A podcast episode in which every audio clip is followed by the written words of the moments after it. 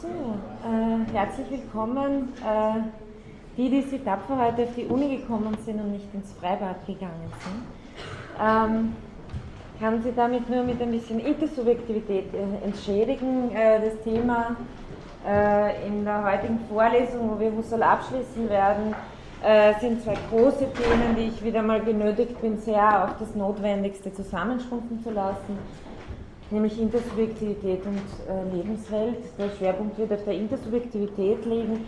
Sie wissen, äh, dass ich das letzte Mal schon ein bisschen begonnen habe, diesen Solipsismusvorwurf äh, von Husserl irgendwie abzuwenden. Äh, Nochmal zur Erinnerung, was sind die Thesen äh, des Solipsismus? Man kann ja unterscheiden zwischen einem metaphysischen und erkenntnistheoretischen Solipsismus, der metaphysische hätte die Grundthese, es existiert überhaupt nur ein Bewusstsein, nämlich meines, sie gibt es alle nicht. Der erkenntnistheoretische Solipsismus äh, vertritt die Position, ich kann nie wissen, ob sie existieren. Es kommt mir zwar so vor, aber ich kann es nicht sagen. Beide Thesen treffen auf Husserl nicht zu. Sie Solipsismus so fassen, treffen diese beiden Thesen auf Husserl nicht zu. Äh, Husserl geht sowohl von einem monadologischen Pluralismus aus, als auch davon, dass die Fremderfahrung der Modus des, äh, des originären Gegebenhabens des anderen ist. Da gibt es kein Rätsel. Eine Fremderfahrung ist die, ist die Antwort auf die Frage, wie funktioniert das intentional, dass mir immer schon andere gegeben sind. Ähm, aber natürlich verlangt äh, die phänomenologische Methode, und das ist der Grund, warum äh, Husserl immer nicht nur in den kartesianischen Meditationen, sondern auch in diesen drei fetten Intersubjektivitätsbänden, nur 13, 14, 15, äh, immer von, äh, vom eigenen phänomenologisch gegebenen beginnt, also von der in der Reduktion in der Reduktion gegebenen Weltphänomen. In diesem Weltphänomen tauchen die anderen auf. Und das ist immer eines, das in der Jemeinigkeitsstruktur ist. Das heißt, phänomenologisch ist gefordert, äh, aus diesen Gegebenen heraus äh, die anderen, äh, mehr oder weniger die Erfahrung des anderen sichtbar zu machen. Und deswegen äh, beginnt auch die phänomenologische Analyse bei dem egologisch Gegebenen. Ja? Also das Prinzip aller Prinzipien, vielleicht können Sie sich erinnern, das ist in den äh, Ideen, äh, Paragraph 24 habe ich mal, es mal erwähnt, äh, geht davon aus, dass ich nur von dem, was originär gegeben ist, meine phänomenologischen Theorien entwickle und nicht von irgendwas anderem Spekulativen. Das heißt, Husserl geht von, dieser, von diesem äh, von, von Welt, die der Reduktion unterworfen ist, aus, die keine Annahmen mehr macht über meine Existenz, die Existenz der Dinge als psychophysische, also meine Existenz ist psychophysisches Wesen. Und in dieser Sphäre erweisen sich andere als existierend. Das heißt, sie haben sozusagen die egologische Sphäre, sobald sie beginnt, sich selbst zu explizieren, erweist sie sich als immer schon intersubjektiv. Das ist der Witz dran. Ja. Es beginnt dabei, aber die Sphäre erweist sich als eigentlich, es gibt keine Welt, kann nicht sozusagen, kann nicht von einer Eigenheitssphäre ausgehen, im genetischen, in der genetischen Analyse noch viel weniger und sagen, also ja, da gibt es Flaschen und dann gibt es Körper, natürlich ich nie die Bedeutung einer Flasche, keine Sprache, gar nichts, wenn ich nicht schon genetisch in eine Intersubjektivität hineingeboren, hineingewachsen bin. Das heißt, das sind alles konstitutive Schichten, die sich dann nach und nach in der phänomenologischen Analyse als intersubjektiv herausstellen, aber nur subjektiv als in meinem subjektiven Feld gegeben, kann sich diese Intersubjektivität erweisen. Insofern spricht Husserl von einem methodischen Solipsismus, der aber nichts mit einem erkenntnistheoretischen metaphysischen, metaphysischen Solipsismus zu tun hat. Ähm, eben weil er methodisch vom Gegebenheitsfeld, das immer erstpersonal ist, zum anderen kommen muss und das tut er auch. Ähm, Andererseits beharrt Husserl auch auf einem Ur-Ich, wie er sagt, Sie haben das in den Stellen äh, der Krisis, ähm, das sozusagen das Ur-Ich dieser, dieser Präsenzsphäre ist, in welcher sich die anderen Iche zeigen. Das heißt, die These ist hier, es gibt keine Pluralität ohne Singularitäten. Ja? Also es geht darum, gleichzeitig eine Ursingularität zu zeigen, in der sich Pluralität ausweist. Ähm, sonst würde sich alles in ein ununterscheidbares Kollektiv auflösen. Das heißt, auf der einen Seite gibt es abgrundtief voneinander getrennte Bewusstseinsströme, wenn die nicht so abgrundtief voneinander getrennt wären, wäre der andere kein anderer, sondern würde sich sozusagen in, eine, in, in einen Teil meines Bewusstseins auflösen. Und nur aus Subjektivitäten heraus lässt sich Intersubjektivität verstehen, nur aus Singularitäten heraus lässt sich Pluralität verstehen. Das ist der Gedanke, der dahinter steckt. Ähm, ich glaube, das habe ich das letzte Mal noch äh, projiziert. Zwei Herausforderungen, die aber auch zu lösen sind äh, für phänomenologische Theorie der Intersubjektivität gibt es. Die erste ist, der andere kann der andere kann nicht bloß auf eine Gegebenheit für mein Bewusstsein reduziert werden, wenn er wirklich ein anderer sein soll. Also er muss dieses, diese äh, von mir nicht sinnverleihende äh, Komponente haben, sonst ist er mein Konstitutionsprodukt. Soll der andere der andere sein, äh, dann wird sich zeigen, dass er sich nicht reduzieren lässt auf meine Sinnkonstitution. Und das Zweite ist, ähm, wie, sollen wir die, also wie soll die Gegebenheit des anderen phänomenologisch beschrieben werden können, wenn, er, wenn dieser andere eben alles andere für mich eigentlich unzugänglich bleibt. Das heißt, eine Überschreitung der Gegebenheit im Grunde genommen durch die Gegebenheit des anderen äh, da ist. Das sind die zwei sozusagen ähm, ja, äh, Herausforderungen, äh, mit der eine solche Theorie umgehen muss. Ähm, wie Sie am Anfang gesehen haben, möchte ich zuerst äh, den Umweg, bevor ich auf die konkrete Fremderfahrung komme, äh, den Umweg über die transzendentale Intersubjektivität nehmen und dann von daher nochmal die Fremderfahrung thematisieren.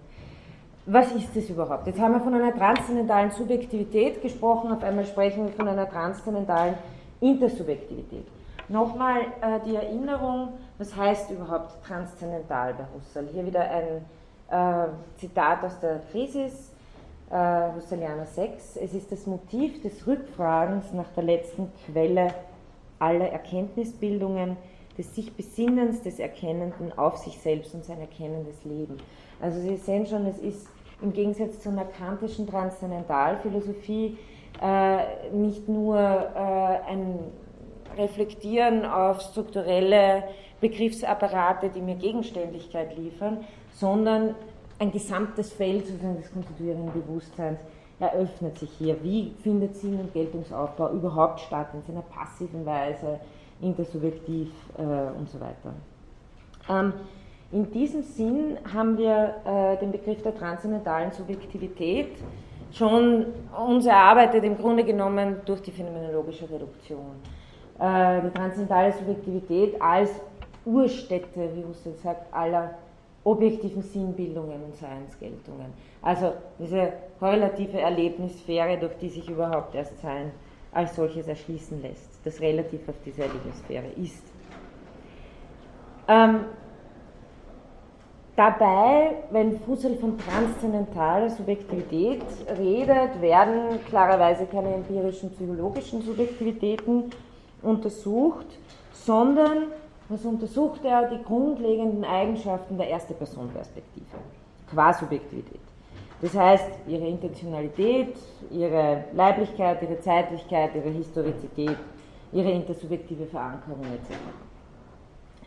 Ähm, und wie ich eben jetzt am Anfang schon angedeutet habe, ist die entscheidende, bei Husserl war das sozusagen, ist das sehr, kommt es sehr früh schon, diese Überlegungen, auch nicht, wenn sie in den publizierten Schriften äh, nicht genauso früh auftaucht, aber sobald Husserl im Grunde genommen äh, das Konzept der transzendentalen Subjektivität entwickelt, entwickelt er gleichzeitig die transzendentale Intersubjektivität. Das heißt, äh, Sie haben hier im Unterschied zur kantischen Transzendentalphilosophie, wo es um eine Struktur von Subjektivität überhaupt geht, äh, gibt es bei Husserl eine Pluralität von transzendentalen Subjektivitäten. Das ist nicht eine Struktur, die sich in vielen instanziert, sondern äh, sind je eigene Bewusstseine, die irreduzibel aufeinander sind. Je eigene Erlebnissphären, die transzendental, als transzendental konstituierend begriffen werden und eben nicht als psychophysische äh, Entitäten begriffen werden. Ähm, Und ein wesentliches Merkmal, äh, wie Husserl die Transzendentalphilosophie im Grunde genommen intersubjektiv, intersubjektiv transformiert, ist sein Verständnis von Objektivität, nämlich dass Objektivität äh, wesentlich durch Intersubjektivität konstituiert wird. Das heißt, äh, wie Sie hier eben sagen, äh, wie Sie hier haben auf der Folie, konstitutive Intersubjektivität, Objektivität äh, entsteht dadurch, dass der Gegenstand nicht nur mir erscheint, sondern anderen auch. Das ist die Bedingung der Möglichkeit, dass ich den Sinn von Objektivität überhaupt konstituieren kann nach Husserl. Ähm, das heißt, die Objektivität der Welt als Sinnkonstitution entsteht erst durch die Pluralität von alter Egos. Ähm, nur indem ich erfahre, dass die anderen dieselben Gegenstände wie ich erfahren, erfahre ich diese Gegenstände als objektive. So dadurch, dass andere sie erfahren, erfahre ich diese Gegenstände als objektive. Das heißt, erst durch eine intersubjektive Evidenz kann von objektiver Geltung gesprochen werden. Das heißt aber auf der anderen Seite nicht, dass man gerade deshalb die erste Person-Perspektive überspringen könnte und gleich sozusagen Dritt, äh, äh, Drittpersonal auf das Objektiv heruntersehen könnte. Vielmehr muss man selber sozusagen die Gegebenheit der Intersubjektivität und wie Intersubjektivität sich in der ersten Person-Perspektive manifestiert und dadurch Objektivität möglich macht, äh, phänomenologisch analysieren. Also, das heißt, die intersubjektive Dimension gehört wesentlich zur Analyse der transzendentalen äh, Dimension dazu. Ähm, jetzt nochmal sozusagen in langsamen Schritten. Äh, Zahavi hat über das, also das ist im Grunde genommen äh, die, die erste Dissertation von Zahavi Husserls Transzendentale Intersubjektivität, äh, wo er mehr oder weniger genau diese These ausarbeitet gegen Theoreme von Habermas und Apel, dass äh, Husserl die Transzendentalphilosophie äh, ähm, intersubjektiv transformiert hat. Ja? Nämlich genau eben, da macht er ganz besonders stark eben diese These der transzendentalen Intersubjektivität des Objektkonstitution. Also ich erfahre Gegenstände, Ereignisse, Handlungen als öffentlich, nicht als privat. Diese grundlegende Erfahrung setzt schon sehr viel voraus an Sinnkonstitution.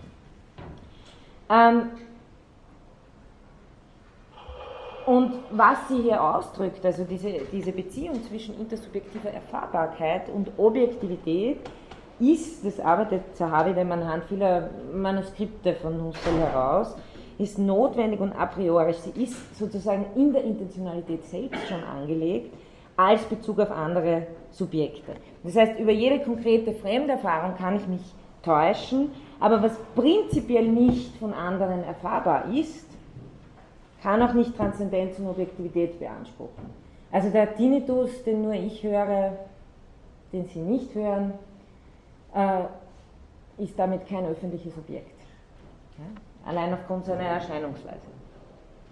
Sondern gehört meinem Bewusstseins, äh, also konstituiert sich in meinem Bewusstseinsstrom, aber nicht als öffentliches Objekt. Umgekehrt eben genauso wie Objektivität durch Weltlichkeit, Öffentlichkeit, Sichtbarkeit durch viele äh, konstituierbar seinen Sinn gewinnt, gewinnt umgekehrt dann erst auch äh, Innerlichkeit, subjektiv bloße Erscheinung, ähm, erst hier ihren Sinn. Warum? Wenn mir bewusst wird, dass mein Erfahrungsgegenstand auch von anderen erfahren werden kann, wird mir auch bewusst, dass es einen Unterschied gibt zwischen dem Ding selbst und seinem Erscheinen für mich. Ja. Also erst, erst durch, diese, durch, durch die, die, Erfahrung von Intersubjektivität, die a priori angelegt ist sozusagen in der Intentionalitätsstruktur, äh, gewinnen die Kategorien von Objektivität und von bloßer Subjektivität, also hier habe ich mich getäuscht und so weiter, in Wirklichkeit ist es anders. Was heißt es? Äh, wodurch kann ich sagen, ich habe mich getäuscht, weil dann in Wirklichkeit ist es anders, ist etwas, was sich für mich erweist als ein Objekt, das tatsächlich öffentlich zugänglich ist, dass diese Erfahrung auch andere äh, bestätigen können. Ähm,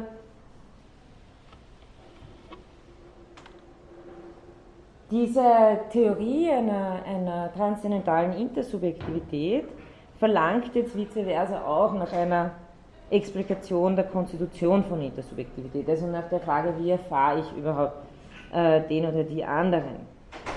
Ähm, und diese Frage kann ich da nur andeuten, ist sozusagen ein riesiges Gebiet für die Phänomenologie.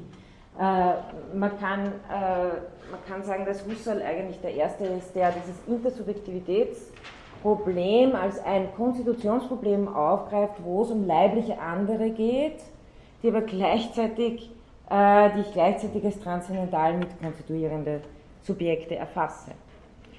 Ähm, das heißt, Sie kennen hm, das äh, Intersubjektivitätsproblem, wissen Sie, ist aufgegriffen worden, nicht nur bei Heidegger, aber Schmidt sein, Merleau-Ponty, Levinas hat es in ethischer Weise formuliert. Also hier haben Sie eine, einen, einen wichtigen, großen Themenstrang, der sich in immer wieder unterschiedlicher Thematisierung äh, in der Phänomenologie weiter erhalten hat und äh, wo auch natürlich Husserl kritisiert wurde, weiterentwickelt wurde. Deswegen möchte ich Ihnen hier nochmal in den groben Zügen sagen, Husserls Theorie vorstellen, äh, damit Sie damals sozusagen die Basics irgendwie dafür haben. Ähm, man könnte sagen, dass im Unterschied, also was macht phänomenologische Intersubjektivitätstheorien aus, im Unterschied zu anderen, ähm, eigentlich das, dass sich viele Intersubjektivitätstheorien über die Sprache vollziehen. Ja? Also über die Sprache konzipiert werden. Intersubjektivität heißt, in eine Sprache eingeführt werden, eine Sprache sprechen. Ähm, das ist, also klarerweise haben Phänomenologen, Phänomenologinnen nie die Intersubjektivität von Sprache geleugnet. Äh, ist nur meist nicht das Hauptgeschäft, wenn Heidegger von Sprache spricht, ist das auch in einer existenzialen anderen Weise zu verstehen, als wenn ich wirklich äh, Sprachtheorien habe, äh, wie bei Abel oder Habermas. Ähm, was die phänomenologischen Intersubjektivitätstheorien ansprechen, ist primär ist meistens die unmittelbare Fremderfahrung äh, in, der, in der leiblichen Begegnung mit dem anderen. Also äh, im Zentrum steht meistens äh, auch vorsprachliches Erfahren des anderen, unmittelbares Erfahren des anderen. Äh, in den ganzen Diskussionen, die Sie haben über Social Cognition und so weiter, äh, bringen sich Phänomenologen auch immer wieder ein, äh, um Fremderfahrung als eine eigene Form der Intentionalität zu etablieren und nicht als einen Analogieschluss, den wir machen oder so. Das heißt, phänomenologische Theorien äh, zentrieren sehr oft sozusagen ihre Intersubjektivitätstheorien auf äh, die unmittelbare Begegnung mit dem leiblichen anderen und die spezielle Form der Erfahrung, die uns andere als andere gibt und nicht als Gegenstände in der Welt. Ähm, wichtig ist dabei vielleicht auch, das ist nochmal, äh, nochmal ein Zitat von Sahavi, äh, transzendentale Intersubjektivität, wie nähere ich mich dem überhaupt an? Das ist nicht etwas, was ich äh, sozusagen von einer dritte Person Perspektive von oben drauf schaue und sage, aha, was ist denn das jetzt eigentlich, ja, transzendentale Intersubjektivität, sondern ähm, es ist eben eine Beziehung, die vom Ich her aus zu beschreiben ist als eine Beziehung zwischen konstituierenden Subjekten. Anders gesagt, zitieren, kann die transzendentale Intersubjektivität nur durch eine radikale Explikation und Analyse der Erfahrungsstrukturen des Ich zum Vorschein gebracht werden. Also eben gerade nicht von oben drauf schauen, sondern von der ersten Perspektive her heraus sichtbar machen, wie sich erst Personal äh, äh, Verwobenheiten mit anderen erstpersonalen Perspektiven ergeben. Das ist transzendentale Intersubjektivität. Ähm, und äh, das ist auch ein ganz äh, wichtiger Punkt hier. Der nächste Satz, der noch folgt, darin bekundet sich nicht nur die ichliche Verwurzelung der, Verwurzelung der Intersubjektivität. Also Intersubjektivität ist nicht etwas, das irgendwo, und schon gar nicht transzendentale Intersubjektivität, das irgendwie, irgendwo objektiv herumsteht, ganz abgesehen von irgendwelchen Bewusstseinen. Intersubjektivität kann nur aus dem intentionalen Bewusstseinsleben heraus verständlich gemacht werden. Nicht irgendwo daneben. Es steckt keine Intersubjektivität einfach nur in einer Sprache. Sprache, die keiner miteinander spricht. Äh, im, Im Erleben von Intersubjektivität ist, ist sozusagen ein, ein Relikt von Intersubjektivität. Das heißt, ichliche Verwurzelung, Verwurzelung der Intersubjektivität aber auch gleichzeitig intersubjektive Strukturierung des Ich. Also alles das, was ich Person nenne und so weiter, wo sie sagt, es gibt kein personales Ich ohne ein Du und ohne, ohne ein Wir. Also diese Konstitution von äh, Person, ähm, von der geistigen Welt, das ist übrigens eben genau das Thema, das wir haben werden in unserem Workshop von den äh, phänomenologischen Forschungen am, äh, am Freitag mit Sarah Henemer. Da geht es genau darum. Ähm, diese, diese Konstitution der Person ist nicht etwas, es kann nicht ohne, ohne die anderen geschehen. Ähm, äh, greife jetzt nochmal auf äh, Zahavi zurück, der drei, ah, machen wir es nacheinander, der drei verschiedene Modi unterschieden hat bei Husserl äh, der, der konstitutiven Intersubjektivität. Mhm. Warum greife ich hier so viel auf Zahavi zurück? Weil vieles äh, dieser Schriften sind eben äh, Nachlassmanuskripte von Husserl, die eben in diesen drei Intersubjektivitätsbänden herausgegeben worden sind. Das heißt, es ist keine systematisch entwickelte Schrift von Husserl, aber tausende, tausende, tausende Manuskriptseiten. Ja? Ähm, und da kann man eben schon äh, eine gewisse Struktur herausarbeiten, das hat Zahavi gemacht. Das heißt, was er da hauptsächlich äh, aus den Manuskripten herausgearbeitet hat, war diese Art von inter, impliziter Intersubjektivität, die immer schon in der Horizontintentionalität angelegt ist. Was heißt Horizont? Heißt immer auch schon für andere. Also das Welt, einem Objekt in der Welt begegnen, passiv fungierend meine ganzen Lehrintentionen auch darauf hin abzielen, dass die Flasche von ihrer Perspektive anders aussieht. Das ist das, was hinter Horizontintentionalität steckt. Ja? Dass Intersubjektiv, Intersubjektivität da implizit immer schon eingebaut ist. Ähm, in, in der Objekt- und, und, und Welterfahrung. Also äh, Husserl nennt es offene Intersubjektivität. Es ist keine konkrete Fremderfahrung, sondern das, da, da, da, müssen sie gar nicht, muss niemand da sein. Ja? Diese offene Intersubjektivität spielt sich trotzdem implizit in unserer Weltgegebenheit, sobald ich Welt als öffentlich, als nicht meinen Traum erfahre, ja, was unsere alltägliche Welterfahrung ist, dass es eine Welt ist, die wir uns mit anderen teilen, da fungiert schon äh, Intentionalität im Sinne der, der offenen Intersubjektivität. Äh, zweiter Aspekt äh, der, der, Intersubjektivität ist dann natürlich die konkrete Fremderfahrung, ähm, für die Husserl auch den Terminus der Einfühlung verwendet, der damals sehr weit verbreitet war, ähm, und für den im Englischen die Übersetzung Empathy verwendet wird. Und das erzeugt Myriaden von Missverständnissen, weil das hat nichts mit äh, äh, Sympathie, Wohlwollen oder sonst irgendwas zu tun. Fremderfahrung heißt einfach nur den anderen als anderen gegeben haben. Ähm, insofern braucht, also das sagen die dann immer im englischen Sprachen, sagen, ein, ein, ein, guter Folterer braucht auch einen Haufen Empathie, weil er sozusagen den anderen auch als anderen erfahren muss. Das heißt, es hat das nur als Nebenbemerkung, ja, dass sie nicht das Gefühl haben, das hat irgendwas mit Ethik, irgendwas mit ähm, den anderen besonders gut verstehen oder sonst irgendwas zu tun. Ja. Also deswegen beschränke ich mich eigentlich hauptsächlich auf die russischen Begriffe der Fremderfahrung, die, glaube ich, relativ gut zum Ausdruck bringen, dass es hier um eine bestimmte Art von Erfahrung geht, bestimmte Art von Intentionalität. Äh, was macht die konkrete Fremderfahrung? Die aktualisiert äh, diese intersubjektiven Geltungskategorien, die in der offenen Intersubjektivität schon angelegt sind, aber wenn ich keine konkreten, ich, muss konkrete andere erfahren und das tue ich ja von Anfang an immer schon, damit diese Geltungskategorien auch aktualisiert werden können, bloß für mich, äh, öffentlich für alle. Und der dritte Bereich ist einer, den ich heute auch noch kurz ansprechen werde.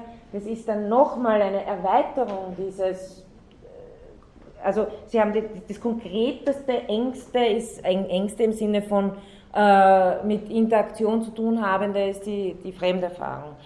Die Horizontintentionalität betrifft meine Erfahrungsstruktur und in die Tiefe geht es dann mit der genetischen Intersubjektivität, äh, mit äh, den ganzen Dimensionen einer Geschichtlichkeit, einer Generativität, äh, Sinnstiftungen, die über die Geschichte äh, hinweg in die Lebenswelt einfließen, äh, Themen wie Normalität, Sprache, Heimwelt, Fremdwelt, ähm, auf die ich heute hoffentlich noch kurz zu sprechen komme.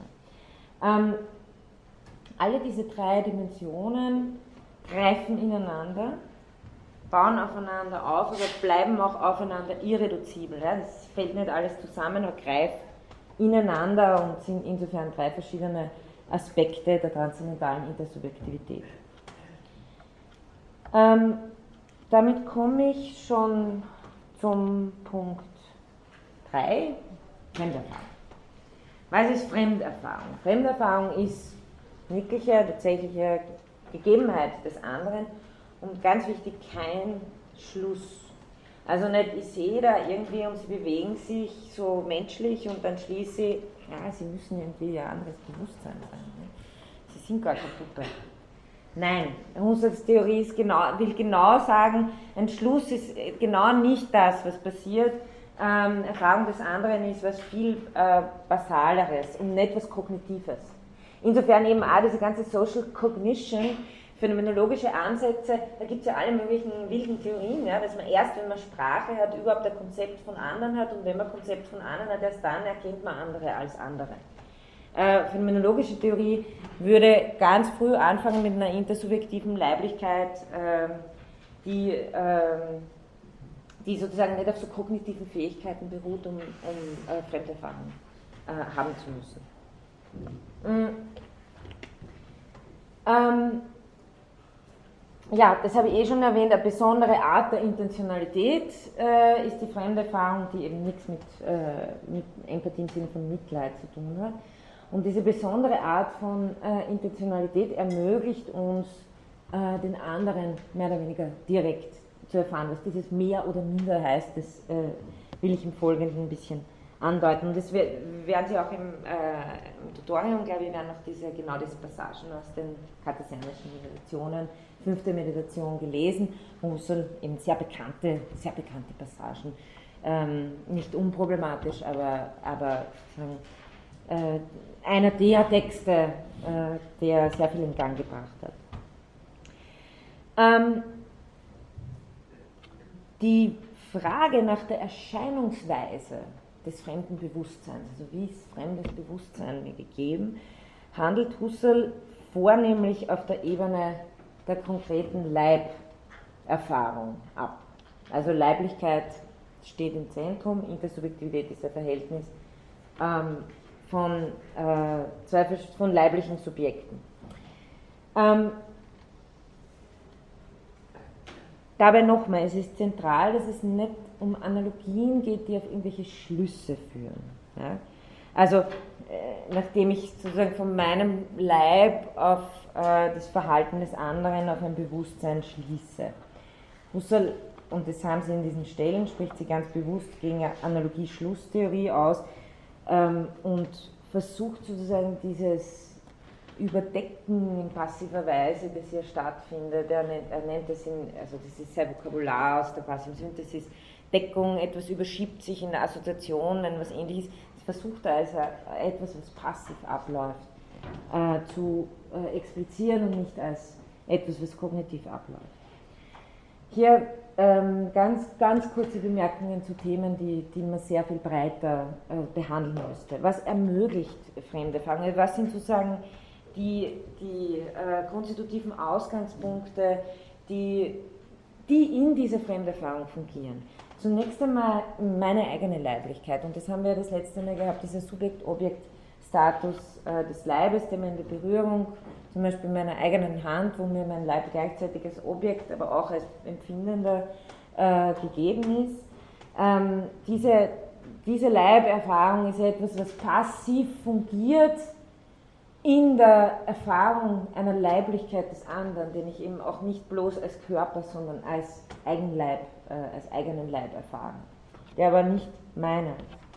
Zweiter äh, Punkt, der fungiert in der Fremderfahrung, aber hier handelt es sich, Husserl spielt oft mit dem, wenn er versucht, sich, ähm, wenn er versucht, sich klarzumachen, auf was für eine Art und Weise ist uns das andere Bewusstsein gegeben.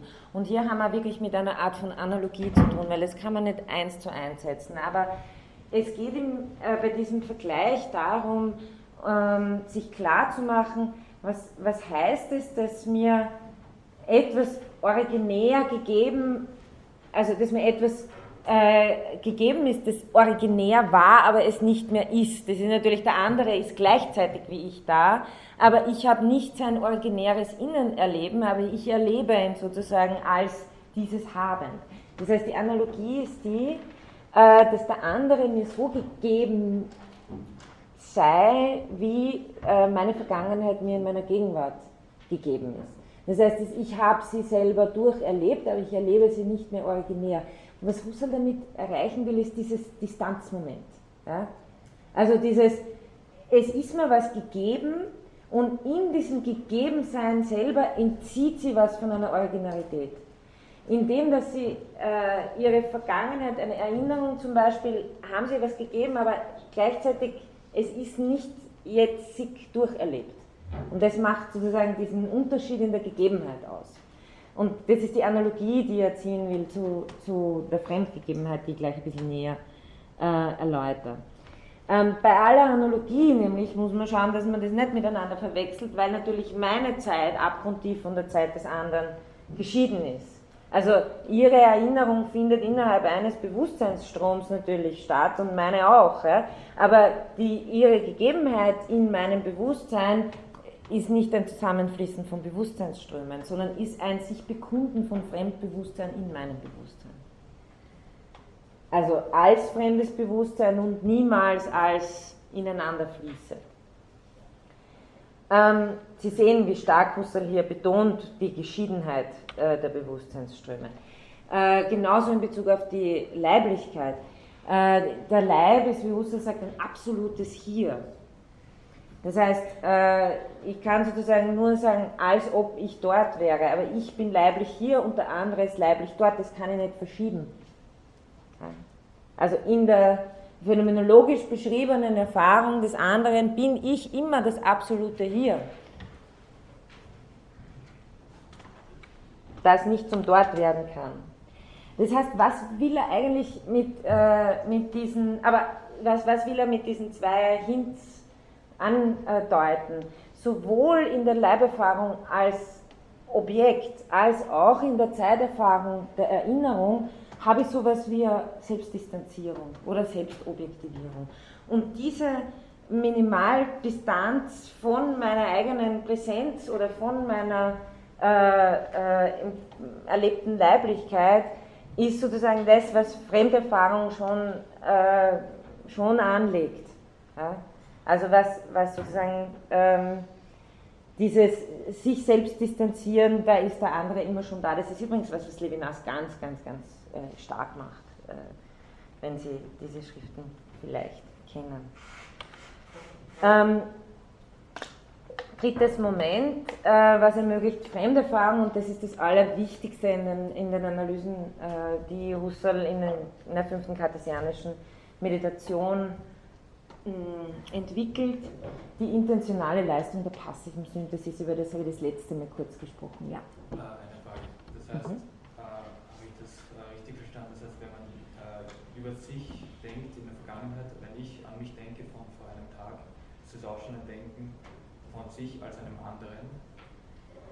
Ist das gleichzusetzen mit. Ich, ich würde es gar nicht so kognitiv formulieren. Also, das ist schon das Reflektieren darüber, was das bedeutet, dass sie selber nicht mehr derselbe sind, der sie im Jetzt sind, äh, sondern einfach nur das, diese simple Grunderfahrung von äh, Selbstdistanz, also objektiviert sein und in der Zeit aufgespannt sein.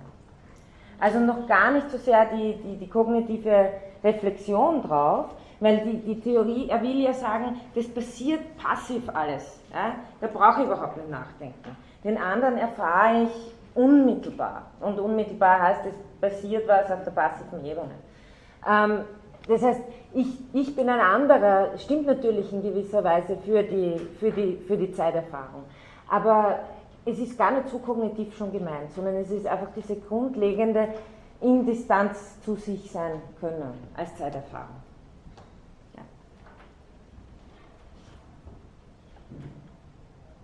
Ja. ja. Ähm, bin ich da schon ins Zweite gesprungen. Genau, da hätte ich noch äh, kurz verweilen sollen. Ähm, das sind nämlich dann schon die ganz, ganz zentralen äh, Stellen da von den kartesianischen Meditationen. Hier. Husserl spricht von einer, was für eine Art von Intentionalität ist das? Er spricht von einer mittelbaren Intentionalität der Fremderfahrung als Abpräsentation. Abpräsentation ist ein Wort, das er, das er reserviert für Intentionalität als Fremderfahrung.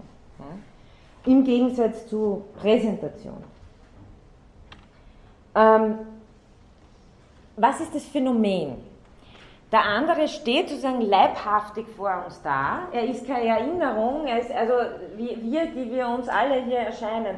Wir sind nicht wie die, wie die Salzterbrücke, an die wir uns erinnern oder so, sondern originäre, leibhaftige Gegebenheit. Hier und jetzt. Ja? Dabei kommt er aber trotzdem nicht zu originärer Gegebenheit in dem Sinne, wie ich mir in meinem Bewusstsein zur originären Gegebenheit komme. Ich meine, das ist genau das, das Phänomen, mit dem wir es hier zu tun haben. Ähm, deswegen äh, sagt Husserl äh, ganz deutlich, ich habe eine originäre Erfahrung des anderen als originär unzugänglich. Das macht den anderen als anderen aus. Dass er als originär unzugänglich erfahren wird und nicht als, wenn ich dann ganz genau schaue, dann ist er vielleicht zugänglich. Und genau in dem Moment, in dem der andere als erstpersonales Subjekt zugänglich werden würde, würde sich seine Andersheit auflösen. Also die Andersheit besteht genau darin, dass der andere originär unzugänglich bleibt, dass den Schmerz, den sie fühlen, so sehr ich mich in sie einfühle, mit ihnen mitfühle, sie mir leid tun, wie auch immer, nicht mein Schmerz ist. Punkt. Im Sinne von, das wäre, wäre meiner, wenn ich ihn spüre. Ja? Aber wenn Ihnen ein Stein auf den Zeh fällt, dann fällt er Ihnen auf den Zeh, nicht mir. Ähm, das heißt, die, die erstpersonale Gegebenheit, also die, die, die Erstpersonalität des anderen, ist eine, die mir in seiner leiblichen Präsenz einerseits gegeben ist, andererseits sich radikal entzieht. Und die Frage ist, was ist das für Art von, wie stellt sich diese Art von Erfahrung her? Die, wie Husserl sagt, es ist kein Schluss. Ja, was ist das für eine Art von Erfahrung? Ähm, hier nochmal, die Ansatz anderen ist dadurch gegeben, dass sein Bewusstsein, seine Leiblichkeit mir nicht zugänglich sind wie meine eigene. Das macht den anderen als anderen aus. Wäre dies der Fall, wäre der Unterschied zwischen uns aufgehoben. Ähm, und hier habe ich jetzt zwei äh, Zitate aus, den, äh, aus der fünften Meditation. Erfahrung ist Originalbewusstsein. Und in der Tat sagen wir im Falle der Erfahrung von einem Menschen allgemein, der andere stehe selbst leibhaftig vor uns da. Andererseits hindert diese Leibhaftigkeit nicht, dass wir ohne weiteres zugestehen, dass dabei eigentlich nicht das andere Ich selbst, nicht seine Erlebnisse, seine Erscheinungen selbst, nichts von dem, was seinem Eigenwesen selbst angehört, zu ursprünglicher Gegebenheit komme. Also origin, originäre leibhaftige Gegebenheit ohne originäre leibhaftige Gegebenheit. Wäre das der Fall, Wäre das Eigenwesentliche des anderen in direkter Weise zugänglich, so wäre es bloß ein Moment meines Eigenwesens und schließlich er selbst und ich selbst einerlei. Das wäre eine ziemlich irritierende Erfahrung, wenn Sie jedes Mal sozusagen äh, ja nicht nur selektiv die Gedanken der anderen lesen könnten, sondern wirklich ein Bewusstsein ins Bewusstsein des anderen einsteigen würden, dann wären Sie ein Bewusstsein. Ja. Ähm, kann man dann von einem philosophischen, äh, von einem phänomenologischen Standpunkt fällt überhaupt irgendwie feststellen, ob der andere Bewusstsein hat? Ja, das ist, das ist vielleicht ein guter Punkt, dass Sie das an der Stelle fragen. Ähm, ich weiß nicht, ich habe das am Anfang, glaube ich, angedeutet einmal in der Vorlesung, dass Husserl einfach äh, ganz genau auf die Gegebenheitsweisen von Gegenständen schaut und auch dementsprechend Evidenzmöglichkeiten ähm, aus den Gegebenheitsweisen heraus versteht. Das heißt, Husserl würde sagen, wenn ich die Evidenz des anderen Bewusstseins in der Weise haben will, wie ich die Evidenz meines eigenen Bewusstseins haben will, dann habe ich nicht verstanden, was die Gegebenheitsweise des anderen ist. Ich kann, die, die Evidenz des anderen Bewusstseins ist eine, die sich in der Fremderfahrung bewährt. Die Fremderfahrung selber gibt mir den anderen originär als anderen. Ich, ich frage mich nicht, ob sie Bewusstsein haben. Ich gehe schon immer damit um es, ich könnte höchstens, wenn Sie plötzlich sozusagen, wenn Ihnen, wenn, wenn sollte, sollten Sie doch ein Roboter sein und Ihnen geht gerade der Strom aus und Sie bleiben irgendwo hängen, dann könnte die, das, was sich intentional aufbaut in der Fremderfahrung, zusammenbrechen und wäre durchgestrichen.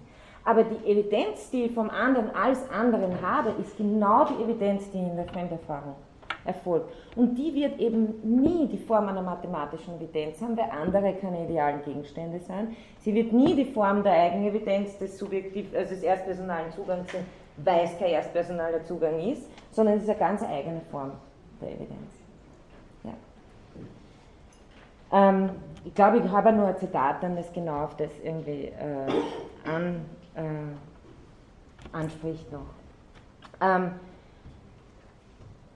also wie, wie funktioniert das mit dem Leib, der mir gleichzeitig originär präsent ist und dem Ich, äh, dass dieser Leib ist, das sich entzieht? Eine, er sagt, Husserl sagt weiter, eine gewisse Mittelbarkeit der Intentionalität muss hier vorliegen. Also was macht, was, was, was sind die sinnleistenden Strukturen, die, die genau das äh, leisten, was mir den anderen als anderen gibt?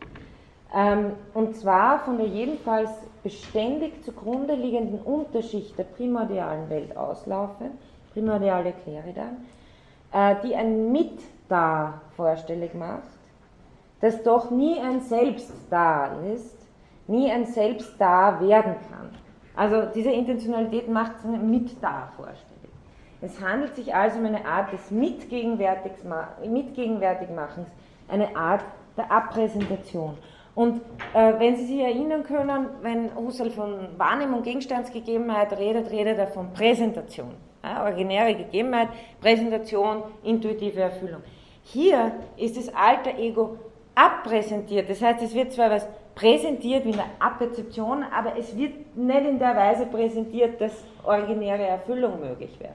Aber es wird sehr wohl präsentiert, deswegen verwendet er diesen, diesen äh, Begriff der Präsentation, die, die, die, die unmittelbare Präsentation ist. Ähm, wollte ich mehr als Abpräsentation des anderen, würde das heißen, die Transzendenz des anderen aufzuheben. Also genau seine Andersheit.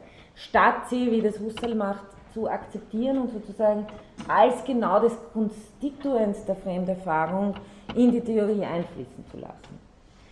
Ähm, was ist der Unterschied zur Ding-Konstitution, Sie haben auch bei der Ding-Konstitution sowas wie Abpräsentation, nämlich äh, abpräsentiert sich mir intentional die Rückseite dieses Computers. Ja? Ähm, der Unterschied vom Ding zum äh, alter Ego, das ich erfahre, ist, dass bei der Ding-Konstitution die Abpräsentation prinzipiell zur Präsentation gemacht werden kann. Das heißt, erfüllt werden kann. Idealerweise. Es gibt Sachen, hinter die kann ich nicht schauen, also die Rückseite des Mondes zum Beispiel. Aber das liegt nur an sozusagen meiner faktischen Unfähigkeit. Aber prinzipiell wäre es natürlich möglich, sich dorthin zu begeben. Äh, das macht aber den Unterschied zum alter Ego aus. Das ist prinzipiell nicht möglich, in irgendeine Erfahrungsweise einzusteigen, die mir diese originäre Erfüllung der Repräsentation liefern würde, weil, nochmal, dann wäre es mein Bewusstsein, dann wäre der andere weg. Also jedes Mal, das ist genau der Punkt, jedes Mal, wenn ich die absolute Evidenz haben will, verliere ich damit genau das Phänomen, um das es mir geht, nämlich den anderen als anderen. Ähm, man könnte eben diesen Terminus der Abpräsentation in dem äh, Sinne auch als äh, mit gegenwärtig bewusst machen, ähm, erläutern. Das ist, äh, finden Sie in Paragraph 50 der Meditationen. Ähm, die Erfahrung des anderen, das dürfte daraus klar hervorgehen, ist nicht die Beziehung zu einem Objekt. Also das wäre, natürlich kann ich kann, kann diese Erfahrungsweise auch vorkommen, aber dann findet gerade keine Fremderfahrung statt. Äh, es handelt sich also um keine Subjekt-Objekt-Beziehung, sondern klarerweise um eine Subjekt-Subjekt-Beziehung, wo der andere in seiner subjektiven Unzugänglichkeit erfahren wird. Das heißt, ähm, die phänomenologische Beschreibung dieser Subjekt-Subjekt-Beziehung schließt immer eine Asymmetrie mit ein. Das ist, glaube ich, ganz wesentlich, auch vielleicht dann also auf die weiteren Theorien wie Levinas, der das ethisch dann auslegt, aber da sind wir mal noch bei gar nichts Ethischem. Das ist einfach sozusagen ein phänomenologischer Befund, dass äh, die Beziehung zum anderen immer eine asymmetrische ist, weil nur ich mir selbst im erstpersonalen Zugang gegeben bin und nie die anderen. Das heißt, wir stehen immer in einem asymmetrischen Verhältnis zueinander. Erst auf dieser Asymmetrie aufbauen, kann ich einen neutralen dritte Person Blick entwickeln, der auf alle inklusive mich selber runterschaut wie gleichberechtigte Staatsbürgerinnen oder sowas. Ja? Aber äh, vom phänomenologischen Ausgangspunkt her ist die Grunderfahrung von Intersubjektivität eine, wo immer eine Asymmetrie ist, wo immer die gegebene, der andere für mich einen Entzug darstellen wird. Wo die Gegebenheitsweisen ich anderer nie verwechselt werden können miteinander oder ineinander übergehen oder sonst was. Ähm, Nochmal äh, Zahavi, diese Asymmetrie gehört zu jeder korrekten Beschreibung der Intersubjektivität. Ohne eine solche Asymmetrie gäbe es keine Intersubjektivität, sondern allenfalls ein undifferenziertes Kollektiv. Also diese Asymmetrie ist wesentlich konstitutiv für Intersubjektivität. Ähm, was macht jetzt, äh, wie geht Husserl da heran in der fünften kartesianischen Meditation? Was vielleicht ganz wichtig ist zu erwähnen, ist, dass Husserl relativ, ich glaube, er sagt das auch ganz klar, aber das, das, das macht vielleicht die Analyse immer so ein bisschen problematisch, dass er in statischer Methode den Sinnaufbau anderer nachvollziehen will. Ähm, ich habe das mal erwähnt, den Unterschied zwischen statischer und kinetischer Phänomenologie. Ich glaube eh das letzte Mal. Die statische Phänomenologie ist sozusagen eine, die als Momentaufnahme davon ausgeht, meinen ganzen Sinnerwerb habe ich da schon. Ich frage nicht genetisch danach, äh, wie sich der wieder konstituiert hat, sondern ich gehe von dem aus, was äh, ich sozusagen, was mir gegeben ist in der Momentaufnahme, statisch sozusagen und frage von daher, wie sich aus dem, was in meinem Sinnfeld gegeben ist, die Sinnkonstitution anderer aufbaut. Und das bedeutet eben auch nicht, dass der andere mein Konstitutionsprodukt ist, weil ja diese Sinnkonstitution selber einen Zug deutlich macht. Also die Sinnkonstitution des anderen erweist sich selber als letztendlich unmöglich, weil sie einen Entzug konstituiert. Ähm, also Husserl versucht das irgendwie in, in statischer Methode, das heißt, ich habe vorher die Primordialsphäre erwähnt. Ähm, er spricht manchmal von Primordinalsphäre, manchmal von Primordialsphäre. Ähm, ich glaube, das können Sie mehr oder weniger äh, beruhigt in einsetzen. Ähm, er, auf Deutsch übersetzt er das mit der sogenannten Eigenheitssphäre. Er geht vom, also in dieser statischen Methode vom eigenen aus, äh, von der her die Konstitution des anderen äh, nachvollzogen werden soll. Wenn man jetzt eine genetische Analyse da anschließen würde, und diese genetischen Analysen, die sind alle, die finden Sie in, vor allem in den 15er Band und auch schon im 14er ausführlich, erweist sich diese Eigenheitssphäre als gar nicht mehr so eigen natürlich, weil alles, was in der Eigenheitssphäre an Sinnkonstitution schon da ist, ist schon selber intersubjektiv geschichtlich konstituiert. Was aber doch bleibt, ist sozusagen diese, äh, diese Erlebnissphäre, die überhaupt erst geschichtlich geprägt werden kann, wenn es keine wenn äh, Bewusstseinsdimension gibt, ein Ur-Ich, wie Husserl das nennt, dann äh, kann es auch kein äh, geschichtlich geprägt sein dieser Dimension geben oder intersubjektiv, intersubjektiv geprägt sein. Ähm, er versucht jetzt äh, im, von dieser primordial Sphäre aus äh, konzentriert er sich ganz auf den erscheinenden Körper als sogenanntes Motivationsfundament für eine passive Synthesis. Und passive Synthesis heißt einfach, dass es sich hier um keinen Akt handelt, den ich bewusst im Sinne von äh, äh, willentlich vollziehe, sondern so wie Assoziation die ganze Zeit passiert, äh, passiert sozusagen passive Synthesis, äh, ist unter den großen ähm, Begriffen Affektion, äh, Assoziation bei Husserl äh, abgehandelt, Zeitlichkeit. Auch Zeitlichkeit ist nicht etwas, was wir aktiv tun, sondern etwas, was eine Synthesisleistung ist, sozusagen, die, äh, die unser Bewusstseinsleben als Bewusstseinsleben überhaupt strukturiert. Das tut die passive Synthesis, aber Husserl versucht ja eben die, die Grundgesetze dieser, dieser Assoziationsleistungen ähm, als transzendentale, nicht als bloß psychologische herauszuarbeiten. Ähm, und äh, er hat da, äh, er entwickelt da diesen äh, etwas seltsam anmutenden Begriff der Paarung. Ähm, da, was ist darunter zu verstehen? Es ist äh, ein, ein, ein Übereinanderschieben, ja, dieses, diese Wahrnehmung des anderen lebendig sich bewegenden Leibs bewirkt passiv, verweist auf meinen Leib als Urstiftung zurück und es kommt sozusagen zu, zu einem sinnhaften Übereinandergeschobensein dieses lebendigen Leibes. Bitte, es geht ja nicht nur um Menschen. Ja. Fremde Erfahrungen mache ich ja mit Tieren natürlich. Ja. Fremdes Bewusstsein überhaupt. Ähm, äh, natürlich, je, je, unähnlicher mir dieser Leib ist, umso weniger Assoziation und Deckung wird hier stattfinden. Aber es wird immer noch äh, eine Art von äh, Deckung stattfinden, die das Lebendigsein äh, die dem Lebendigsein Rechnung trägt, im Gegensatz zum, zum äh, Unbewegtsein, Unlebendigsein.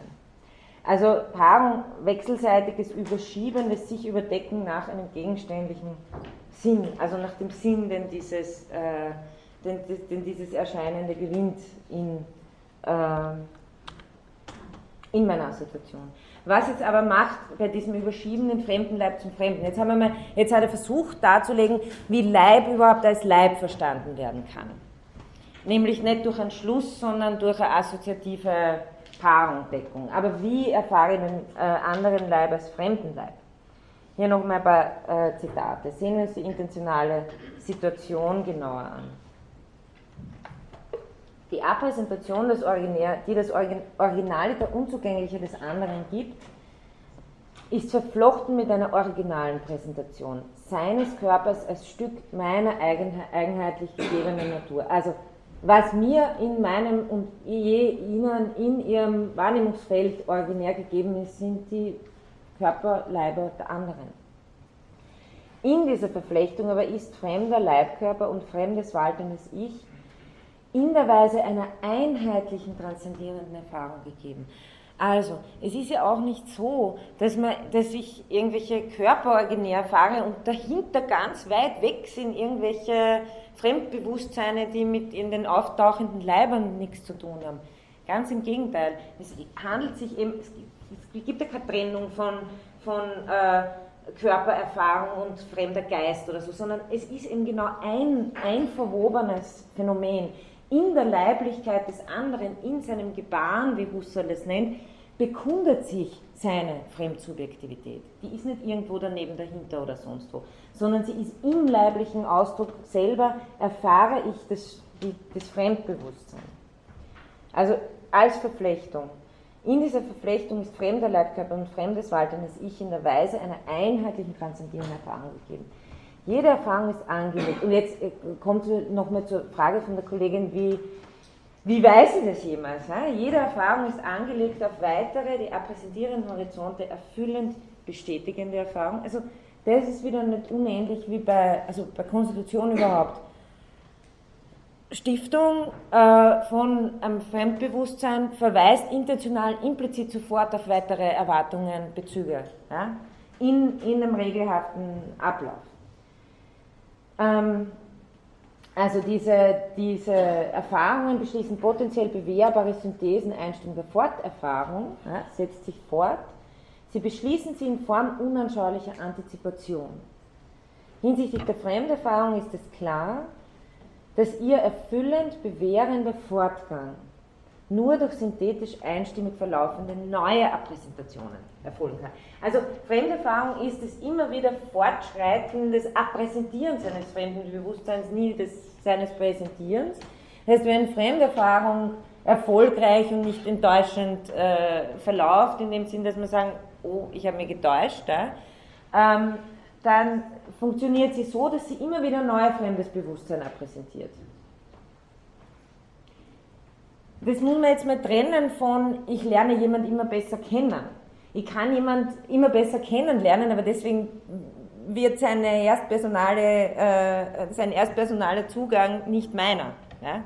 Ich kann vielleicht sein, sein, sein, äh, seine Gesten und so besser interpretieren, aber es bleibt immer bei der gleichen Distanz, ich bin nicht der andere.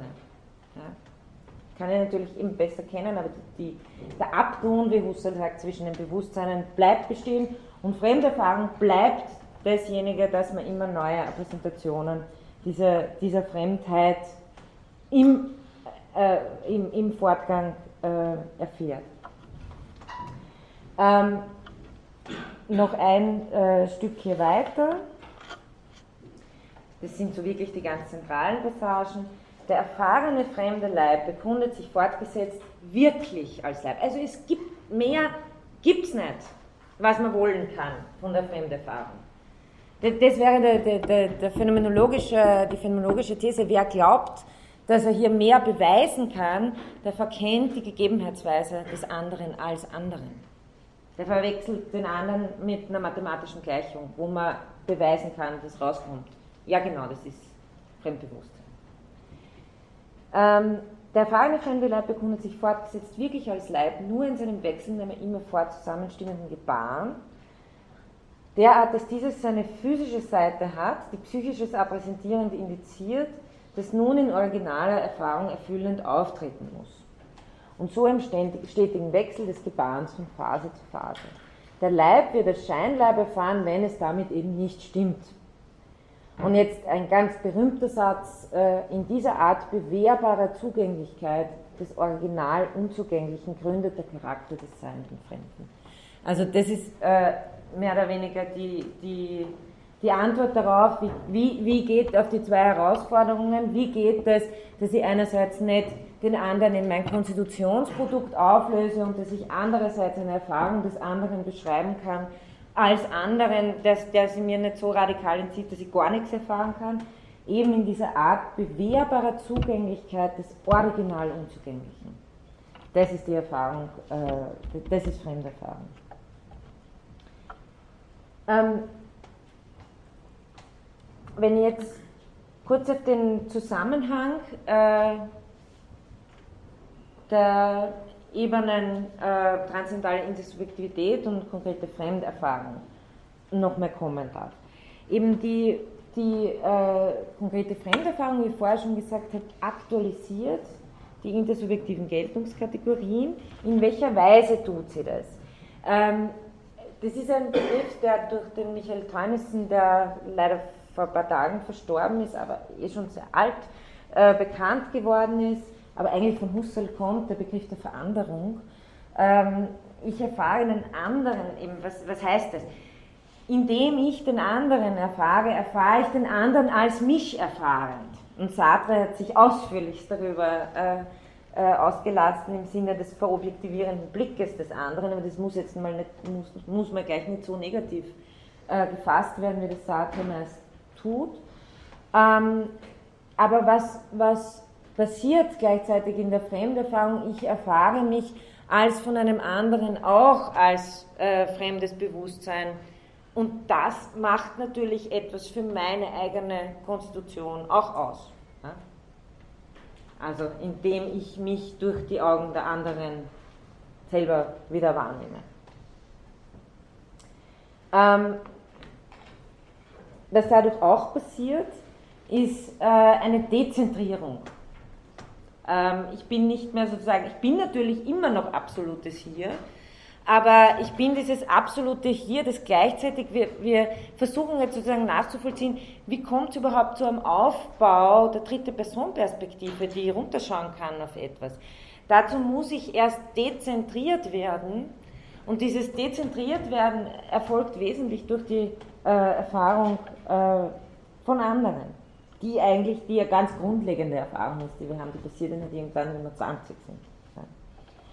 Ähm, dadurch wird mir sozusagen, auch klingt vielleicht schon ein bisschen zu kognitiv, aber wenn sich diese Geltungskategorien formieren, dann ist es natürlich, hat es schon äh, äh, eine kognitive, sprachliche Komponente auch, zu sagen, objektive, äh, öffentliche Welt, äh, private bloß Schein für mich. Ja. Aber es ist angelegt in dem, dass ich mich immer schon mit anderen in einer Welt erfahre, dadurch auch schon passiv aus meiner Sichtweise dezentriert werde und Welt eben als etwas erlebe, das äh, intersubjektiv zugänglich ist. Das ist Welt, ja? intersubjektive Zugänglichkeit. Ähm, ich habe auch Gegenstände also in diesem Sinn nicht als abhängig von mir. Ähm, ich erfahre meine Existenz als, als äh, endlich natürlich, äh, insofern sich Gegenstände hier konstituieren, die von anderen schon erfahren worden sind, als ich noch nicht war und erfahren werden, wenn ich nicht mehr sein werde. Ähm, ja, vielleicht eine kleine, ähm, ein kleines letztes Zitat und eine kleine Zusammenfassung zu diesem Punkt, bevor wir fortschreiten zur äh, genetischen, generativen Intersubjektivität. Ähm, meine Erfahrung als Welterfahrung, also jede meiner Wahrnehmungen schon, schließt nicht nur andere als Weltobjekte ein, sondern beständig in seinsmäßiger Mitgeltung als Mitsubjekte. Also Mitsubjekte, die Mitkonstituierende sind. Und beides ist sozusagen, so wie ähm, mundane Subjektivität, transzendentale Subjektivität. Genauso erfahre ich die anderen als mundane äh, Mitsubjekte und transzendentale Mitsubjekte, als Mitkonstituierendes und beide sind untrennbar ineinander verflochten. Ähm, das spare ich mir jetzt. Also äh, als kleine Zusammenfassung dieser Punkte bisher, wichtigste Punkte, Husserl kein Solipsist, sondern es handelt sich eigentlich vielmehr um eine intersubjektive Transformation der Transzendentalphilosophie. Wenn Solipsismus, dann methodischer Solipsismus und der muss wohl verstanden sein als ein methodischer Solipsismus, der mich auf die Intersubjektivität führt. Fremderfahrung ist kein Analogieschluss, sondern eine besondere Form der Intentionalität, nämlich die Form der Einfühlung. Ähm, in der konstituierenden oder das Verhältnis äh, äh, Subjektivität, Intersubjektivität, ist Welt ist immer schon ein Ineinandergreifendes, ein wechselseitiges äh, Konstituieren. Und schließlich, letzter Punkt, durch die Fremderfahrung wird äh, dies, werden diese Geltungsmodi wirklich für andere oder nur für mich scheinhaft aktualisiert. Das wären diese wesentlichen Punkte, die wir in den ersten drei äh, Themen für heute erledigt haben. Jetzt äh, hoffe ich, dass wir noch eben diesen, diesen letzten beiden Punkte, die nur kurz ansprechen kann. Also viertens, historische, genetische und generative Dimension der konstituierenden Intersubjektivität. Ähm, wenn die gemeinsame Welt und Objektivität intersubjektiv konstituiert werden, das heißt, wenn man Intersubjektivität transzendental ernst nimmt, dann entstehen dadurch auch automatisch Themen, die und Fragen, die Geschichtlichkeit mit einbeziehen. Und dadurch ist sowas äh, notwendig, was man eine Revision des Verhältnisses von Transzendentalität und Empirie bezeichnen könnte. Das heißt, äh, es gibt hier kein starres Verhältnis von begrifflichen Strukturen, die immer und überall und stets a priori die Strukturen liefern, in denen uns ein Gegenstand als Gegenstand erscheint, sondern es gibt ein dynamisiertes Verhältnis, das auch die transzendentalen Strukturen, nämlich die Sinnkonstitutionen, mit denen wir, die, durch die wir Welt erfahren, äh, geschichtlich äh, dynamisiert werden. Hier vielleicht ein kleines äh, Zitat von Husserl eben aus einem Intersubjektivitätsband dazu. Was ich von mir als Original-Urstiftend erzeuge, ist das meine. Aber ich bin ein Kind der Zeit, ich bin in einer weitesten Wir-Gemeinschaft, die ihre Tradition hat, die wieder in neuer Weise Gemeinschaft hat mit den generativen Subjekten, mit den nächsten und fernsten Vorfahren. Und sie hat auf mich gewirkt, zentral, ich bin, was ich bin, als Erbe. Also darum geht es äh, bei, bei, dieser, bei dieser Themenstellung und es geht um die transzendentale Relevanz dieser Sache, weil jeder würde sagen, ja, na, eh, no, na. Ja? Aber, äh, aber es geht darum, wenn ich davon ausgehe, dass transzendentale Subjektivität qua konstituierende Subjektivität, sinnleistende, weltkonstituierende Subjektivität als geschichtlich zu verstehen ist, dann geht es hier um transzendentale Relevanz von Geschichtlichkeit. Ähm,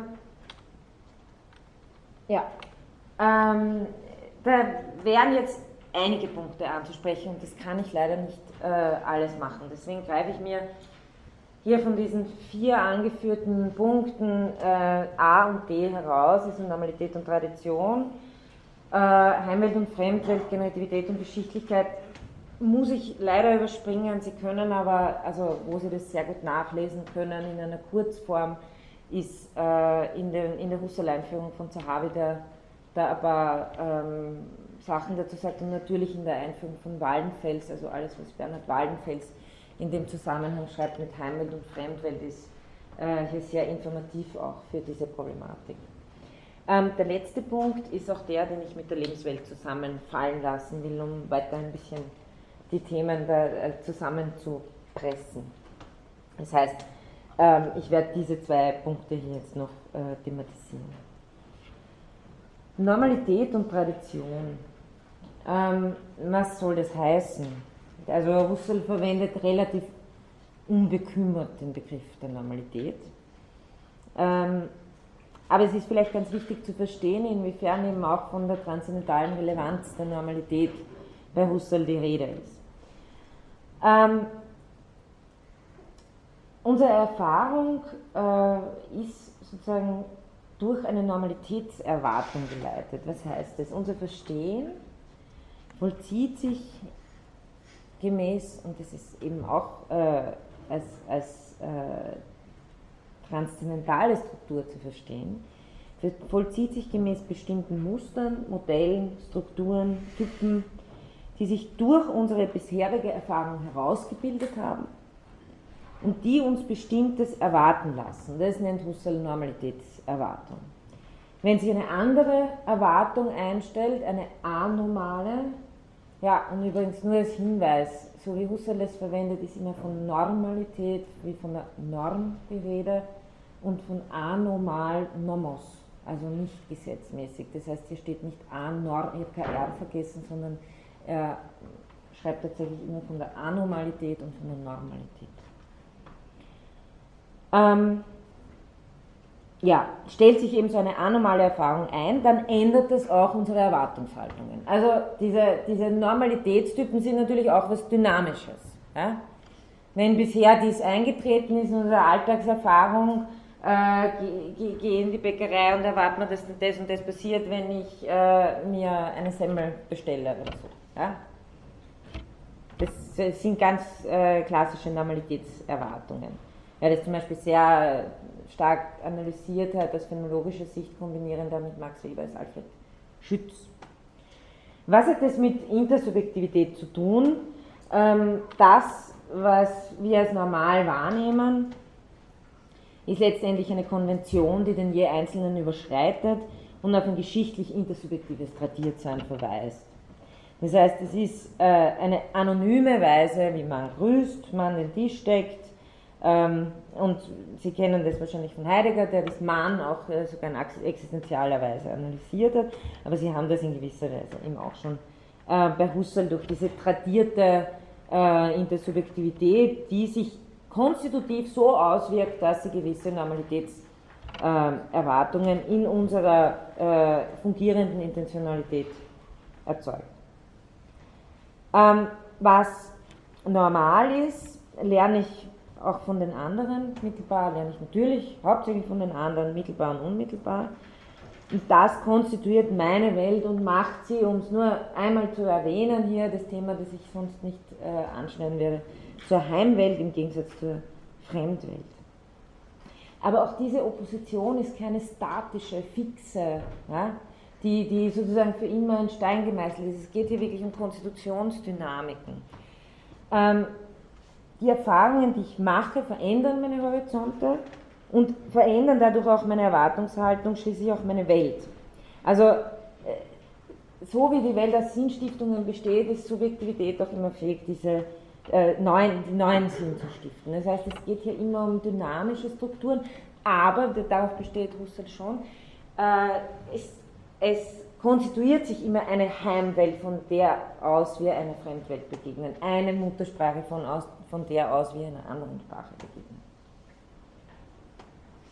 Ähm, Husserl verwendet den Begriff der Normalität auch noch in einem anderen Sinn, nämlich der eigenen und der fremden. Ähm, einerseits die Heimwelt und Fremdwelt ausmacht, das wäre eben dieser erste Begriff, und Anlass gibt sich in Normalitätskonstruktionen zum Beispiel verunsichern zu lassen. Ähm, allerdings eben so Heimwelt und Fremdwelt sind nicht so radikal getrennt, dass man nicht noch immer in einer gemeinsamen Welt wäre, sonst wäre auch Verunsicherung nicht möglich.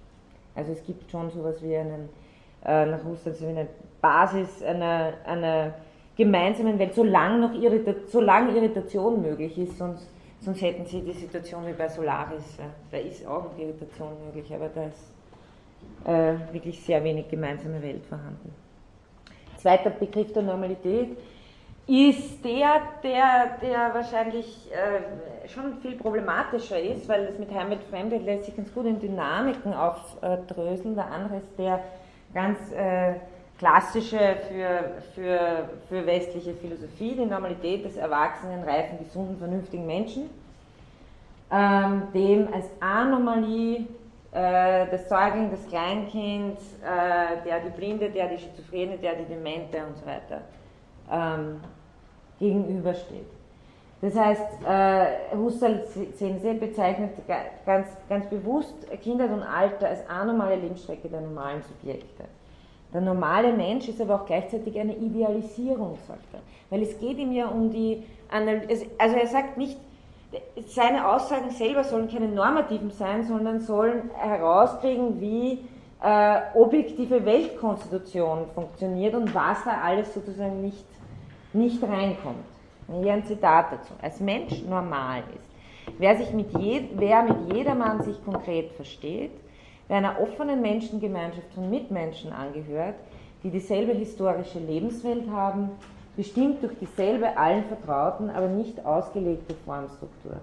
Der Normale ist normal in und vermöge der normalen äh, Gemeinschaft. Ähm,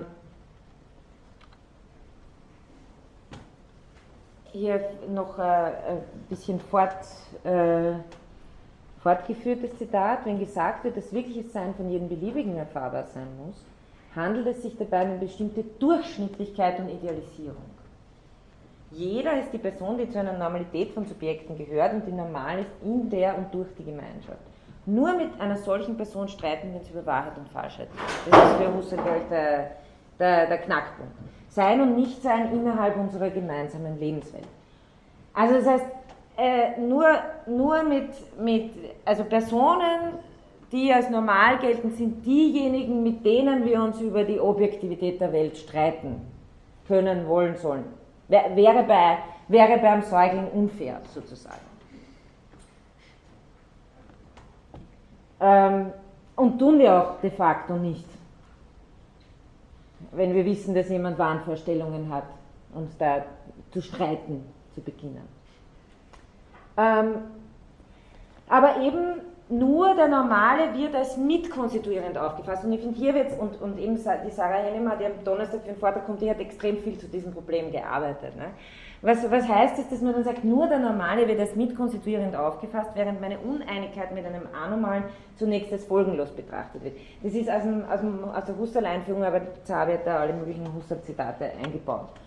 Ähm, was soll das heißen? Das Beispiel, das Zahavi dann bringt, ist extrem harmlos ähm, er, er äh, bringt das Beispiel, dass er mit dem Freund, der blind ist, äh, irgendwo steht am Hafen und, und sagt, weiß nicht, das Schiff ist aber, das ist aber ein schönes Schiff und er sagt, ich sehe kein Schiff. Ja.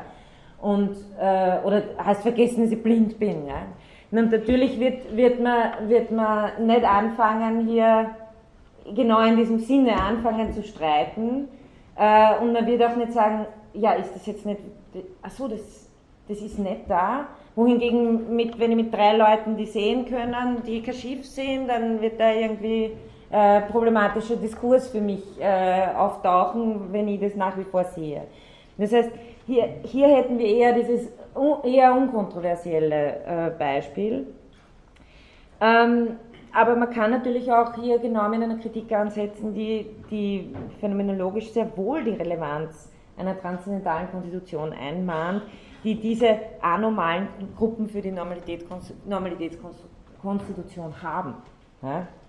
Also es gibt auch Arbeiten in diese Richtung. Das heißt, die ganze, dass diese äh, Konstitution von Objektivität natürlich auch eine gewisse Fragilität hat.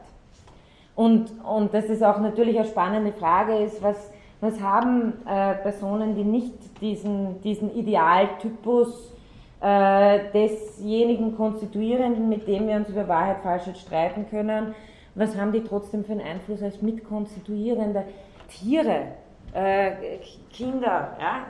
Also das äh, sind, äh, sind schon äh, spannende Fragen. Diese Sachen übrigens sind alle hauptsächlich in dem 14er und 15er Band bei Husserl, wenn Sie das interessiert. Äh, man darf aber dann auch wieder nicht vergessen, also äh, trotz dieser, dieser Kritik, dass Husserls Begriff der Normalität ein relativer ist.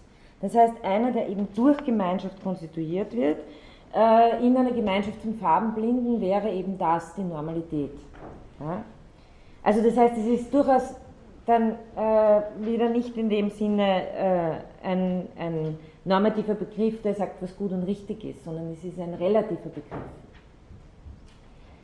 Was Husserl meint, ist, dass egal wie diese Normalität konkret aussieht, sie ist deswegen transzendental relevant und das ist entscheidend, weil sie Typen, Erwartungshaltungen, Objektivitätskonstitution prägt. Das heißt, die transzendentale Erkenntnis ist, wir konstituieren Welt in Normalgemeinschaften. Aber diese können sozusagen äh, irritiert werden. Die sind nicht, die sind nicht äh, auf ewig hin als Strukturen abgesegnet. Und wer auch da viel dazu gearbeitet hat, ist Anthony Steinbock, den wir vor ein paar Wochen hier zu Gast hatten. Über generative Intersubjektivität und genau, genau diese Fragilität von Weltkonstitution. Ähm, interessanterweise führt auch dieser Weg des äh, eben äh, zum Beispiel nicht denselben äh, sinnlichen Zugang zu haben zur Welt, auch auf den Weg zur wissenschaftlichen Objektivität in der gemeinsamen Weltkonstitution. Ähm, ich weiß nicht, ob ich dieses Zitat, ich glaube, das habe ich, ja, nein, das habe ich hier nicht. Aber wenn äh, sozusagen eine Gemeinschaft farbenblinder Subjekte gemeinsame Gemälde betrachtet, dann haben es hat diese Gemeinschaft mit einem intersubjektiv, intersubjektiv konstituierten Gegenstand zu tun.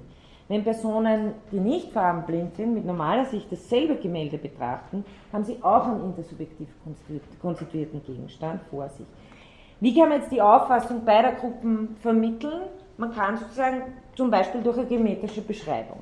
Und so kommen diese, wenn Sie sich erinnern können, wie ich über einen physikalischen Gegenstand gesprochen habe, so kommen diese äh, intentionalen Konstruktionen zustande, die aufgrund des lebensweltlich Gegebenen eine Ebene etablieren, die, auf die sich äh, Personen, Mitkonstituierende mit verschiedenen sinnlichen Eigenschaften einigen können. Das sind auch Eigenschaften am Gegenstand, aber eben abstrahiert von einer bestimmten Sinnlichkeit. Und so kommt es zu einem immer abstrakteren Gegenstand, der konstituiert werden kann, zum Beispiel in primären Qualitäten, sekundären Qualitäten.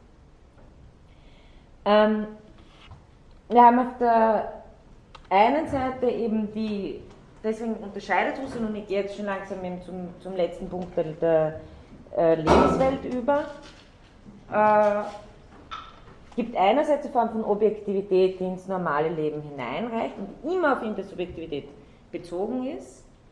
Ähm, das heißt, die Objektivität, mit der wir es im Alltag zu tun haben, die gemeinsam, die, auf die wir uns im Sinne von wirklicher Welt, das halten wir für real, das ist die lebensweltliche Objektivität, die wir uns teilen als wirkliche Welt. Die andere Form der strengen wissenschaftlichen Objektivität ist ein Konstitutionsprodukt, das sich errichtet auf äh, der lebensweltlichen Objektivität.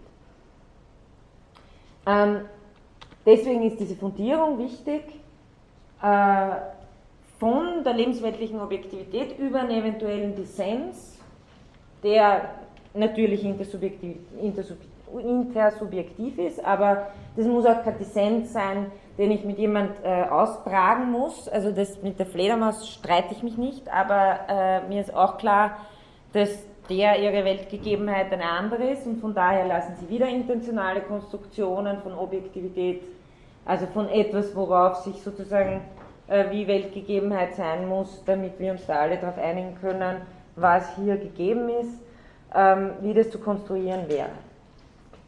Wird dadurch natürlich immer abstrakter. Immer, wir verweist immer mehr auf Messgeräte und so weiter. Ähm, das äh, Wichtige ist jetzt, und das eigentlich wiederholt das nur das Argument, das ich damals gemacht habe in Bezug auf das physikalische Objekt. Aber das hat sich schon angekündigt, das ist das, was in der Krise dann voll auf, äh, in, der, in der Krise der europäischen Wissenschaften, im letzten großen Werk von Husserl voll, voll aufgefaltet wird, war eigentlich schon in den Ideen da. Dass man diese äh, äh, intentionalen Konstruktionen nicht als Substruktur der Wirklichkeit unterschiebt und versteht, sondern eben genau als Sinnkonstitutionen versteht, die in einer intersubjektiven Gemeinschaft passieren. Das heißt, ähm, das Lebensweltargument wäre, dass man nicht den Fehler macht, diese strengere wissenschaftliche Objektivität als absolut Objektives von der äh, intersubjektiven Konstitution unabhängig macht. Und dagegen sagt, aber die Lebenswelt ist jetzt nur mehr Täuschung. Damit komme ich äh, wirklich zum letzten Punkt. Ähm, ihr habt es gerade erwähnt, Husserls drittes Hauptwerk, könnte man sagen, wenn man sagt, zu seinen Lebzeiten drei große Werke sind die logischen Untersuchungen, die Ideen und äh, das dritte und eines der bekanntesten, glaube ich, die Krise der europäischen, europäischen Wissenschaften und die transzendentale Phänomenologie. Wieder so ein langer Titel, deswegen sagt man wie bei den Ideen kurz. 1936 äh, in Belgrad erschienen, weil natürlich äh, aufgrund des, der, äh, der, nationalsozialistischen Herrschaft von Husserl kein Werk mehr erscheinen konnte in Deutschland. Ähm, die, ähm, was heißt Krisis? Also was, was, was bezeichnet diese Krisis? Ähm, Husserl spricht genau in dem Werk eben ganz stark von geschichtlichen Urstiftungen und Sedimentierungen, vor allem im Zusammenhang mit der Stiftung des wissenschaftlichen, objektivistischen Weltbildes. Also das ist eigentlich sein, sein Hauptthema und sein Hauptgegner.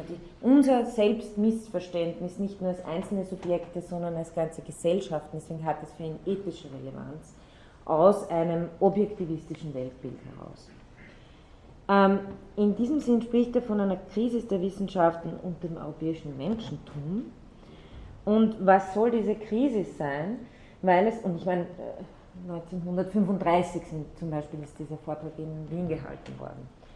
Ähm, Krisis, Husserl analysiert es so, weil es zu einer Vergessenheit der leistenden, sinnstiftenden Subjektivität und Intersubjektivität gekommen ist, die in der Lebenswelt wurzelt. Also das macht für ihn die die, die Krise aus, diese Vergessenheit der sinnleistenden Subjektivität, die Selbstobjektivierung von Subjektivität.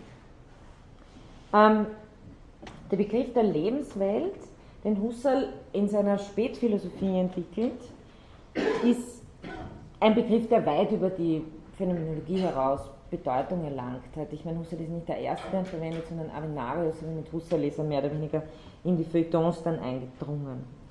In erster Linie ist er bei Husserl als ein Kontrastbegriff äh, zu verstehen zur Welt der Wissenschaft. Insofern er unsere alltäglich anschaulich gegebene praktische Erfahrung meint, auf die wir immer schon vertrauen. Also es geht um ein Urvertrauen äh, dieser Welt gegenüber, dieser Lebenswelt, und die wir nicht in Frage stellen die man aber, und das ist Husserls Anspruch, phänomenologisch analysieren kann. Also diese immer schon vorausgesetzte Lebenswelt, in der die Wissenschaftlerin forscht, in der wir sozusagen Experimente machen, in der wir unsere wissenschaftlichen Theorien entwickeln, in der wir genauso einkaufen gehen und Häuser bauen und sonst irgendwas tun. Ähm, Husserl, ähm, oder lassen wir das noch, Husserl zielt in der Krise auf eine Klärung des Fundierungsverhältnisses ab, nämlich von, wissenschaftlicher, von vorwissenschaftlicher Erfahrung und wissenschaftlicher Theorie. Das ist das Hauptthema der Krise. Die ähm, die, diese Analyse stellt sich gegen einen Objektivismus und Scientismus. Dabei ist Husserl aber nicht wissenschaftsfeindlich. Also es geht ihm nicht darum, ganz im Gegenteil, Husserl möchte vor allem auf die subjektiven und intersubjektiven Leistungen hinweisen, die sowohl die Wissenschaft der Neuzeit, also mit, beginnend mit der Mathematik Galileis, als auch unser alltäglich, mittlerweile zum alltäglichen Weltverständnis gewordenes Weltbild äh, betrifft. Das heißt, äh, er will eigentlich genau darauf hinweisen, dass diese Selbstobjektivierung in einen, ihren Urgrund in einer subjektiven Leistung hat. Die Mathematik ist nicht vom Himmel gefallen, sondern sie musste erst geschichtlich entwickelt werden. Die Art und Weise, wie Naturwissenschaft betrieben wird, ist nicht vom Himmel gefallen, sondern ist ein, ein geschichtlich sinnsedimentierter Prozess. Und in dieser Sinnsedimentation ist sozusagen genau die subjektive Leistung verloren gegangen und findet dann eine Selbstobjektivierung statt, indem wir uns selber nur mehr als die äh, Wissenschaftsprodukte erfassen, äh, deren, deren Leistungsgrund wir sind. Äh, hier dazu äh, Zitat von Klaus Held, der das auch im zweiten Teil seiner Einleitung ganz schön thematisiert. Die Gegenstände der Wissenschaft sind Sinngebilde, die ihre Existenz den subjektiven Leistungen einer eigenen theoretisch-logischen Praxis verdanken und diese Praxis selbst gehört zum Leben in der Lebenswelt. Das ist mehr oder weniger in Kurzfassung das, was Husserl äh, in, der, in der Krise äh, entwickeln möchte. Ähm, man könnte auch vielleicht so sagen, äh, dass die, die Naturwissenschaften sind zu erfolgreich in dem Sinn gewesen, dass wir uns als Sinnleistende vergessen. Weshalb, und das ist Husserls ethischer Punkt hier in seiner Schrift, weshalb wir keine Antworten mehr auf die Fragen haben, was ein gutes und sinnvolles Leben ausmacht. Also ich beziehe mich hier auf die Stellen ganz am Anfang in der Einleitung. Es ist also sozusagen, führt zu einer Bankrotterklärung in ethischer und politischer Hinsicht. Die Krise ist eine direkte Konsequenz des Objektivismus. Also das erfahrene, konstituierende, weltleistende, sinnleistende Subjekt wird weggestrichen und alles wir selber inklusive betrachten uns nur mehr aus der dritte Person-Perspektive. Und äh, Husserls Zitat dazu, das recht bekannt geworden ist bloße Tatsachenwissenschaften machen bloße Tatsachen Menschen. Jetzt noch vielleicht äh, dieser Hauptstrang, um den es geht. Husserl äh, setzt an bei einer geschichtlichen Betrachtung, die Galileo Galilei als einen der der entscheidenden Figuren in der Entwicklung der Wissenschaften des Objektivismus äh, der, der Neuzeit äh, analysiert, nämlich Galileos Mathematisierung der Natur. Sie dürfen nicht vergessen, Husserl war ja eben auch Mathematiker. Ähm, und äh, er stellt dies eben als, als die Leistung der, der neuzeitlichen Wissenschaft in den Mittelpunkt, indem Galileo durch eine, äh, also durch, durch diese Kombination von Mathematisierung der Welt und Experiment eine idealisierte Natur unterschiebt für die vorwissenschaftlich anschauliche Natur. Also Sie kennen dieses bekannte Zitat von Galilei, das Buch der Natur ist geschrieben in der Sprache der Mathematik. Und Husserl analysiert es so, dass er sagt, was hier im Grunde genommen passiert, ist, dass ein Ideenkleid, nämlich die Mathematik, über die Lebenswelt geworfen wird und dass wir dadurch, wenn Sie das dritte anschauen, eine, etwas für wahres Sein nehmen, was eine Methode ist. Also das, das ist im Grunde, das will irgendwie als den Hauptpunkt rausgreifen.